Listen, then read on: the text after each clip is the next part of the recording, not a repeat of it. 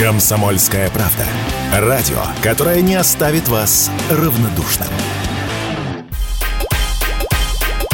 Сейчас на авторынке становится все больше китайских автомобилей. В том числе их покупают для таксопарков. Чтобы поддержать российских автопроизводителей, депутаты Госдумы предложили дать правительству и регионам право устанавливать требования к локализации производства такси. Минимальным порогом будет 75%. Такой законопроект приняла Госдума в первом чтении. Автоэксперт Ян Хайцейер в интервью радио «Комсомольская правда» заявил, что таксистов нельзя заставлять покупать машины определенных марок таких мерах нет необходимости. Сегодня все действует сбалансированно и работает нормально. Выбор должен быть свободный. Владелец таксопарка должен выбрать тот автомобиль, который он считает сбалансированный по цене, безопасный с точки зрения пользования и для водителя, и для пассажира, надежен с точки зрения владельца парка, которому придется платить за ремонт этого автомобиля.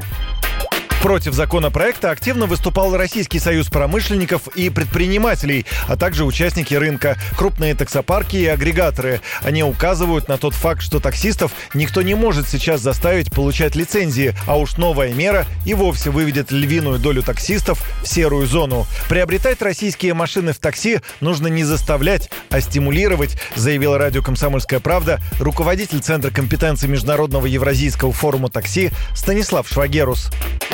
Есть два метода. Метод кнута и метод пряника. Метод кнута, он реализован в концепции этого законопроекта, который сегодня Государственная Дума принял. То есть запрещается легализовываться любому предпринимателю с автомобилем, э, который не из российских комплектующих, не российский и так далее. Да? Метод пряника заключается, который применяется во всем мире, э, то, что продукция местного автопрома используется в такси путем субсидий государственных, путем государственной поддержки перевозчиков. Этого, конечно, нету в законопроекте. Очень надеемся, что ко второму чтению метод кнута будет заменен на метод пряника.